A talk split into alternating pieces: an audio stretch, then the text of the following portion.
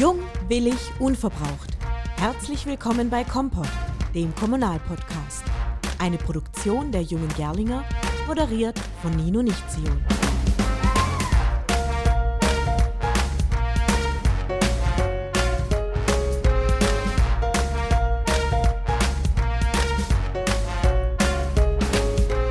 Einen wunderschönen guten Tag. Mein Name ist Nino Nichtziol und ich begrüße Sie und euch ganz herzlich zur siebten Folge von Kompott.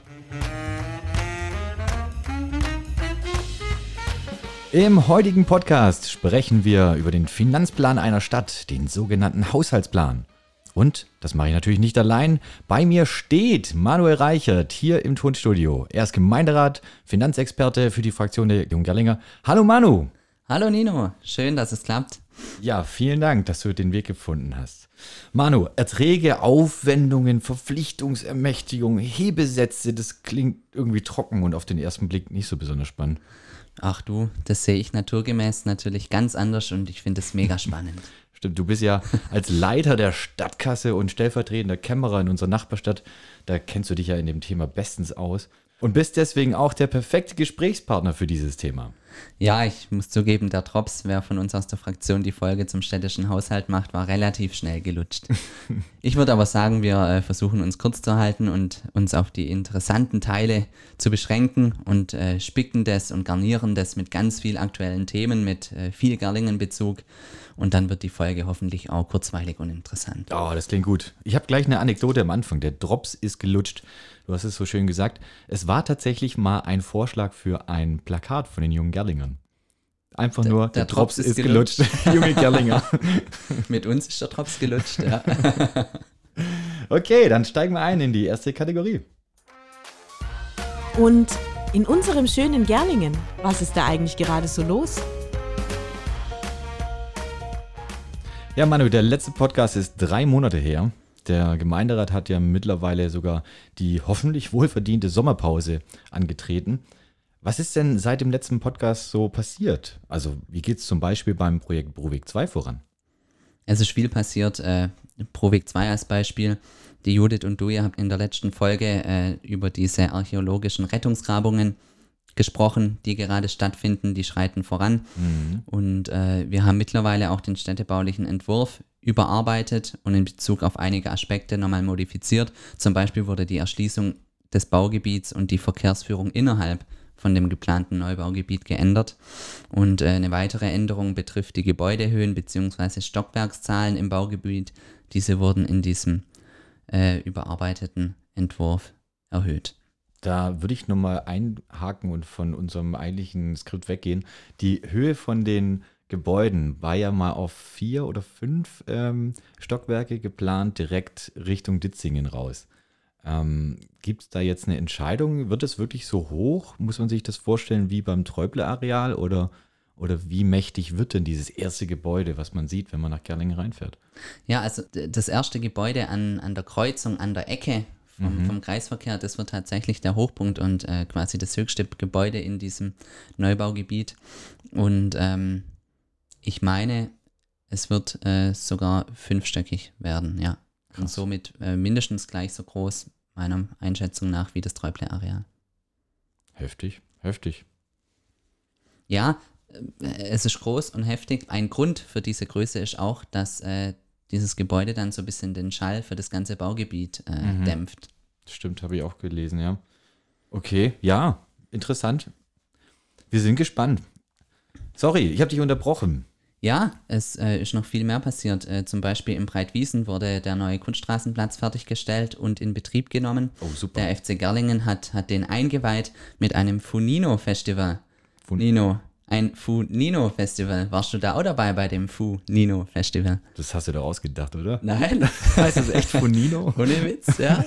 Äh, also ich war im Urlaub, ähm, auch wohlverdient. Ich habe davon nichts mitbekommen. Äh, was ist denn Funino? Funino ist eine, ja, eine spezielle Spielform von Fußball, wo hauptsächlich bei, bei den ganz Kleinen zum Einsatz kommt. Ah, Nino heißt ja auch Kind. Ah, ja. siehst ja. ja. Jetzt macht das alles einen Sinn. Tja, auch mein Benehmen teilweise. Ne? okay, was noch? Genau. Ähm, das, das war quasi die, die gute Nachricht von diesem Breitwiesenareal, dass der Sportplatz äh, eingeweiht wurde, der Kunststraßenplatz. Die schlechte ist, dass die äh, Turnhalle, die neue Sporthalle, ähm, da gibt es Bauverzögerungen und äh, ursprünglich war mal geplant, dass die Ende dieses Jahres schon eingeweiht und fertiggestellt wird. Das wird jetzt äh, Mitte nächsten Jahres Die- leider werden. Mehrfach Dreifeld-Sporthalle Genau. im Im, in Okay. Breitwiesen. Wir haben auch äh, einen Beschluss gefasst, dass die Linienführung von, den, von unseren beiden Stadtbuslinien äh, mit dem Fahrplanwechsel im Dezember angepasst und geändert wird. Und dadurch, das ist schon ein ganz, ganz langes Thema, wird auch das Breitwiesenhaus dann an die Buslinie 635 angebunden. Okay. Wir haben auch mehrere Projektbeschlüsse gefasst, zum Beispiel den für den Bau eines Hochwasserrückhaltebeckens an der Mittleren Ringstraße oder auch den für den Bau äh, von einem Treffpunkt für Jugend Jugendliche im öffentlichen Raum. Das Der- war, glaube ich, aus dem Jugendgemeinderat ein Thema, richtig? Genau. Mhm. Jugendgemeinderat war, war da Treiber oder zusammen mit der CDU Treiber dieses Antrags und dieses Projekts und das soll jetzt äh, neben der Pumptrack verwirklicht werden. So ist Mhm. mal der Planungsstand. Okay. Genau. Und es hat sich auch viel die letzten Monate um Plätze gedreht.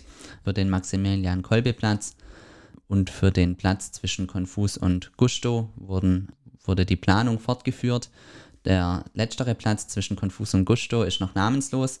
Über den Namen dürfen äh, die Bürgerinnen und Bürger abstimmen. Stimmt, da kann man, glaube ich, auf der Homepage äh, von Gerlingen kann man ähm, Vorschläge einreichen. Ähm, wenn ich es richtig im Kopf habe, dürfen das keine lebenden Personen sein, dürfen ähm, keine Quatschnamen sein. Genau, Also, kein fragwürdiger Histori historischer Hintergrund.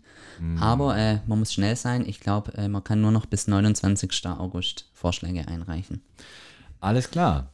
Ja, wenn ich hier gerade in unserem schönen ähm, neuen Tonstudio, hätte ich fast gesagt, stehend hier an einem, an einem Tisch auf die neue Straße schaue, die sich hier vor meinem, vor meinem Haus auftut. Die Ditzinger Straße wurde, wurde neu eröffnet und ich habe dich sogar gesehen, wie du das Band durchgeschnitten hast. Ich bin vorbeigelaufen, wir haben uns kurz gegrüßt, aber Ja. ich musste leider weiter. Äh, was hat denn der Spaß eigentlich gekostet? Also wir als Stadt Gerlingen äh, waren mit 1,8 Millionen Euro mit im Boot und das ganze Projekt, die, die komplette Ditzinger Straße und auch noch der Teil der Leonberger Straße hat insgesamt 2,3 Millionen Euro gekostet und wie gesagt 1,8 Millionen ist dann an der Stadt Gerlingen hängen geblieben.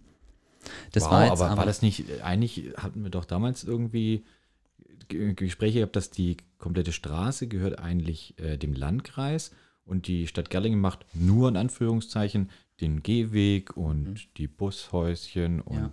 die.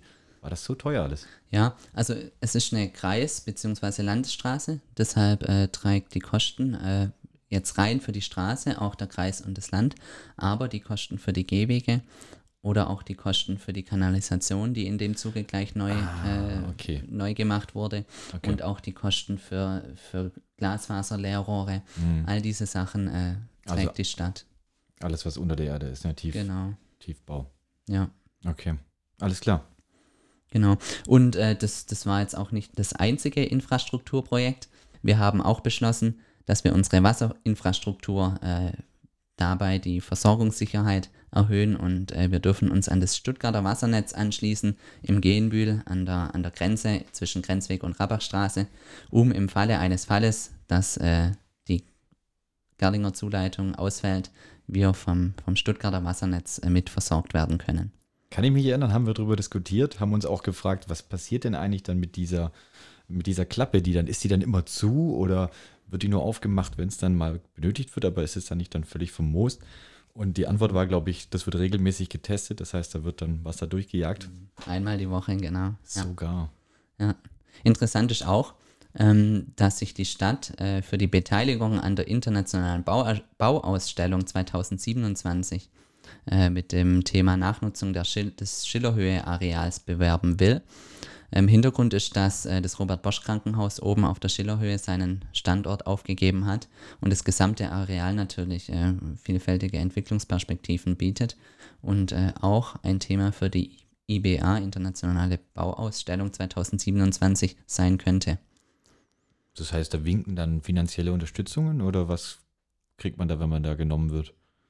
Ähm, kann, ich, kann ich dir gar nicht genau sagen. Finanzielle Hm. Unterstützung äh, glaube ich nicht, aber ähm, Ruhm und pla Ehre. planerische Unterstützung vielleicht, Ruhm und Ehre, Marketing für Marketing, Gerlingen. Stimmt, ja. Das, das wäre auf jeden Fall drin.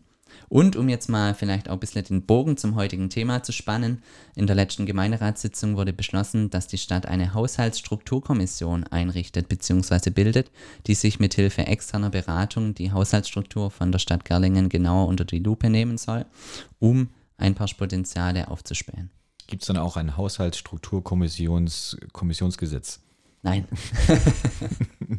das Wow, das ist einiges. Äh, haben wir jetzt einfach so lange Pause gemacht oder ist jetzt wirklich so viel passiert jetzt vor der Sommerpause? beides. okay. Ich glaube, unser letzter Podcast äh, war im Frühjahr, April oder so. Wann hast du den mit der Judith gemacht? Äh, Mai habe ich Mai. hier, glaube ich, oder? Ja, Okay. gut. Also es wird Zeit für einen neuen Podcast. Definitiv. Okay, und deswegen. Unsere Gemeinderäte erklären, wie funktioniert eigentlich Kommunalpolitik.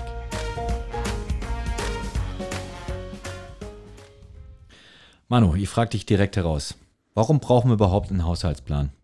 Ja, der Haushaltsplan regelt den finanziellen Rahmen eines Jahres einer Stadt und ist somit auch das wesentliche Steuerungselement des Gemeinderats.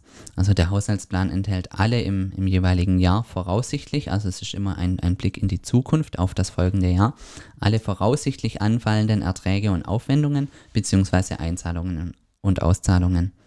Ähm, die Festsetzungen im Haushaltsplan sind für die Stadtverwaltung bindend. Das heißt, es dürfen nur die Vorhaben umgesetzt werden, beziehungsweise nur die Ausgaben getätigt werden, die im Haushaltsplan auch enthalten sind. Und mehr noch, sie dürfen auch nur in der Höhe, also kostenmäßig in der Höhe, äh, getätigt werden. So wie, sie ihr es beschlossen habt, in den Vorbereitungen, in den. Genau, wie sie im Haushaltsplan stehen. Okay. Genau. Und deshalb äh, bezeichnet man äh, den, den Beschluss vom Haushaltsplan auch als das Königsrecht des Gemeinderats, eben weil der Haushaltsplan für die Agenda der Stadtverwaltung ganz, ganz entscheidend und wichtig ist.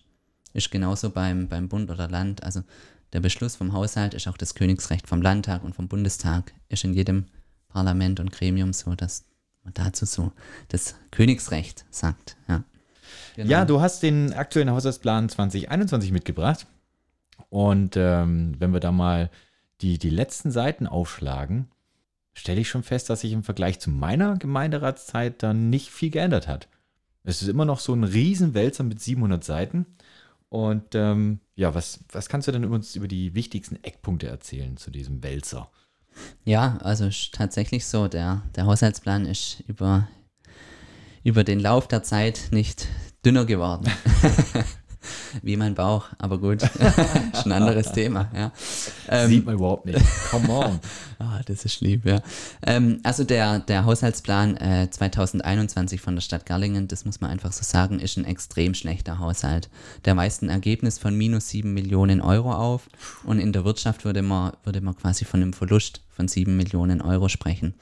Und äh, die zweite wichtige Kennzahl, die ist auch nicht besser dieses Jahr bei uns, ist nämlich der Liquiditätsabfluss von über 60 Millionen Euro. Sprich, um das mal auf gut Deutsch zu sagen, das aus der Vergangenheit angesparte, auf der hohen Kante liegende Geld schmilzt dieses Jahr, dieses Haushaltsjahr um über 60 Millionen Euro ab, Um voraussichtlich. 60, das ist ja, das ist ja katastrophal. Ja, da, da bleibt am Jahresende nicht mehr viel übrig. Ja. Boah, das bin ich aber anders gewohnt. Also zu meiner Gemeinderatszeit, das war ja erst zwei, drei Jahre her, da ist, da ist noch der Rubel gerollt. Da hatten wir ein Rekordjahr nach dem anderen, also im positiven Sinne. Warum denn jetzt die 180-Grad-Wende? Ja. Ist das Corona? Ist das. Ja, Nino, das kann eigentlich nur einen Grund haben, nämlich dein Ausscheiden aus dem Gemeinderat. Das war der Knockout Ja, für Gerlingen. Das muss Ganz es gewesen klar. sein. Nein, I doubt it. Spaß beiseite. Ähm, wir erleben einen Einbruch bei den Gewerbesteuereinnahmen und die Gewerbesteuereinnahmen waren in den vergangenen Jahren Gerlingens wichtigste Einnahmequelle.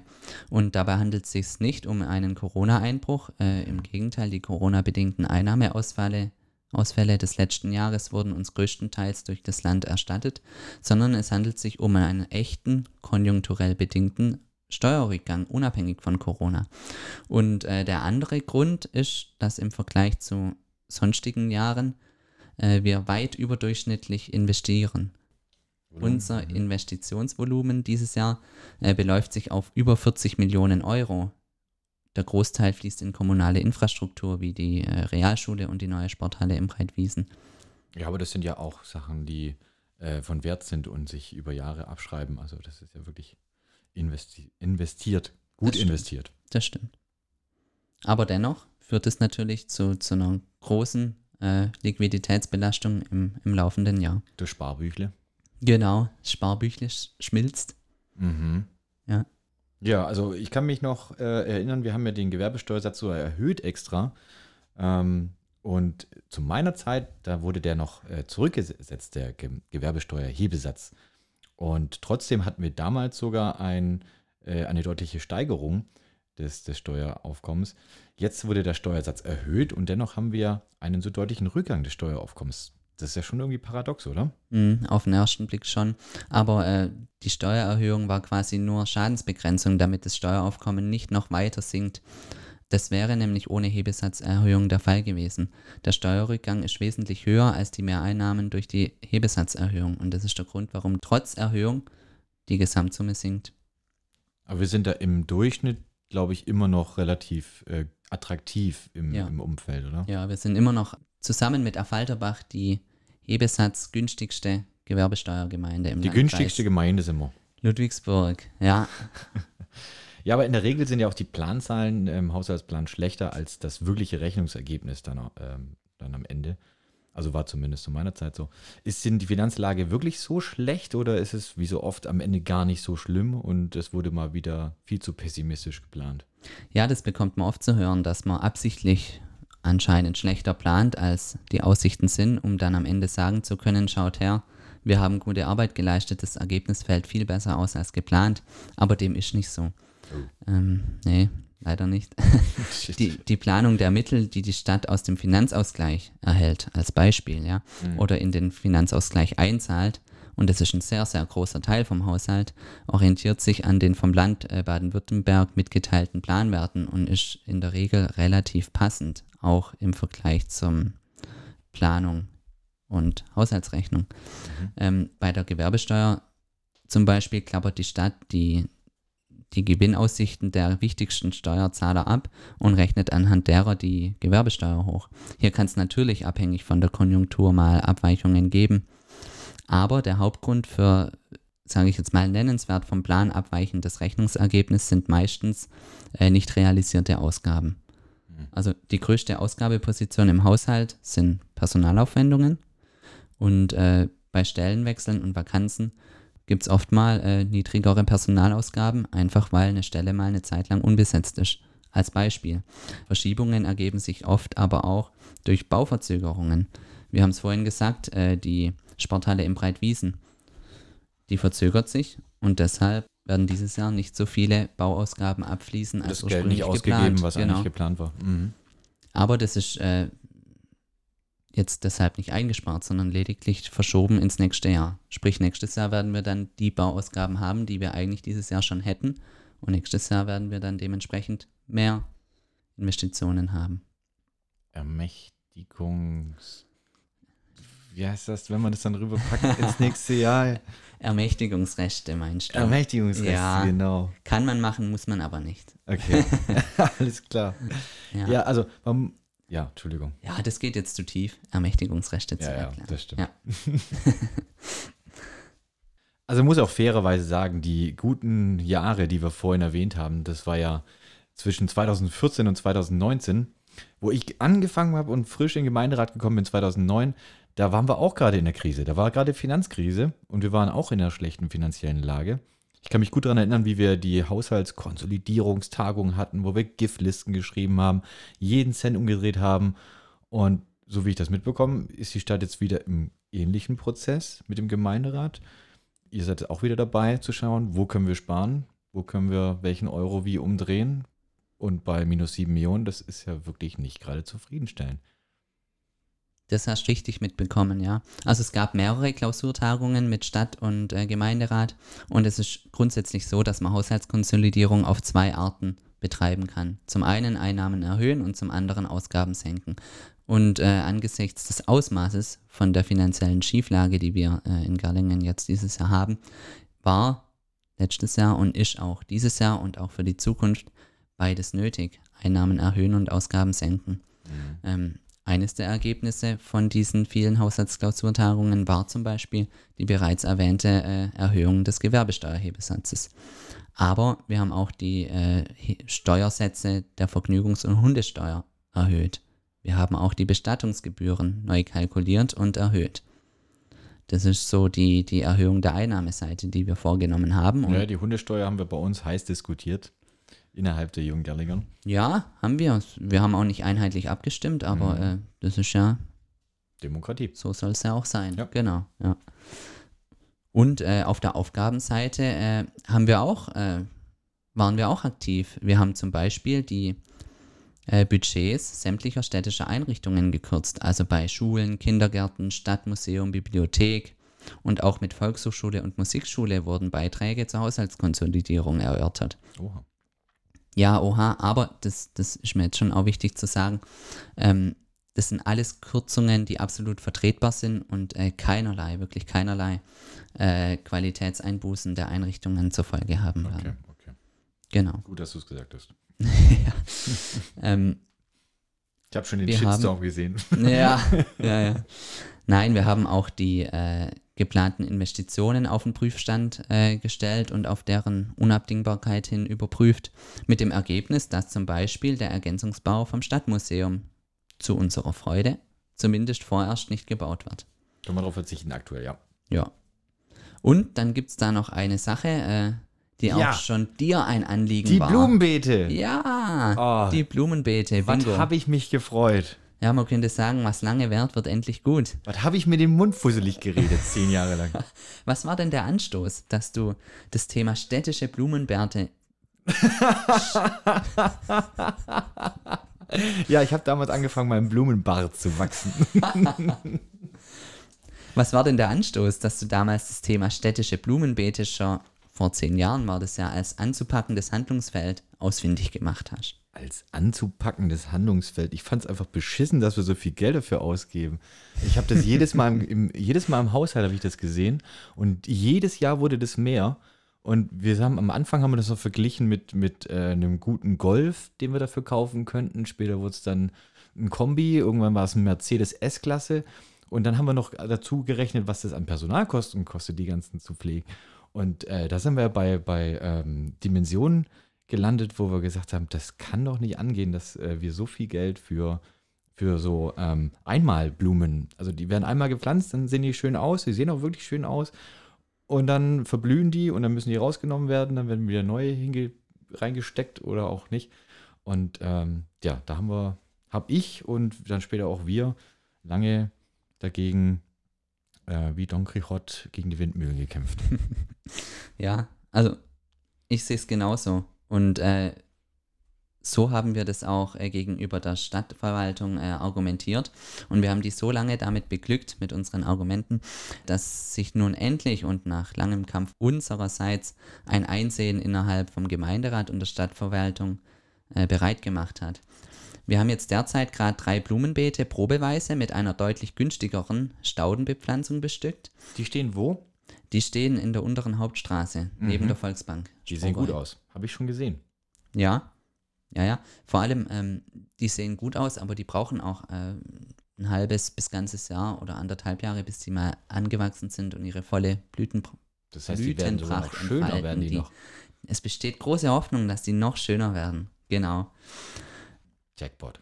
Und was, was auch toll ist, sie sind äh, deutlich insektenfreundlicher und ökologischer, also ökologisch wertvoller als der ständig wechselnde Sommer- und Winterflor. Mhm.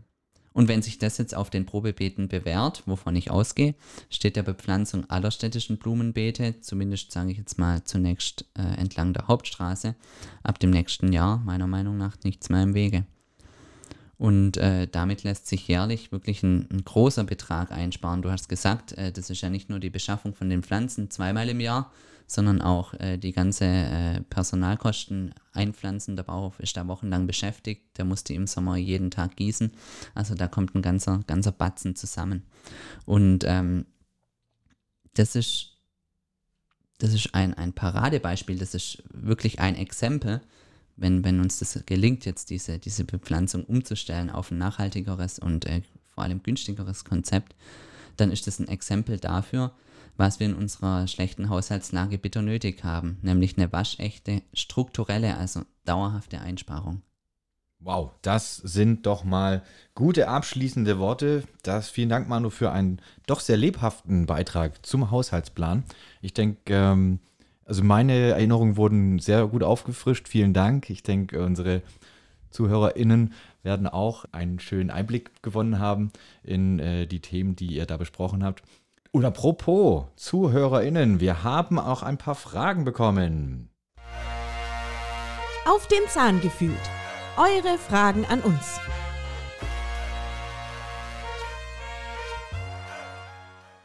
Wir haben eine Frage bekommen, Manu. Und zwar, was verdient eigentlich der Bürgermeister der Stadt Gerlingen? Ja, das ist eine wunderschöne Frage, die sich auch mit dem Haushaltsplan beantworten lässt. Nämlich, der Stellenplan ist ein Bestandteil des Haushaltsplans und der Stellenplan enthält alle Stellen, die die Stadt Gerlingen als Arbeitgeber bzw. Dienstherr zur Verfügung hat und besetzen darf. Und wenn man jetzt mal den Stellenplan aufschlägt, sieht man, dass sich die höchste Stelle der Stadt Gerlingen in der sogenannten Besoldungsgruppe B4 befindet. B4, Bürgermeister 4. Ja.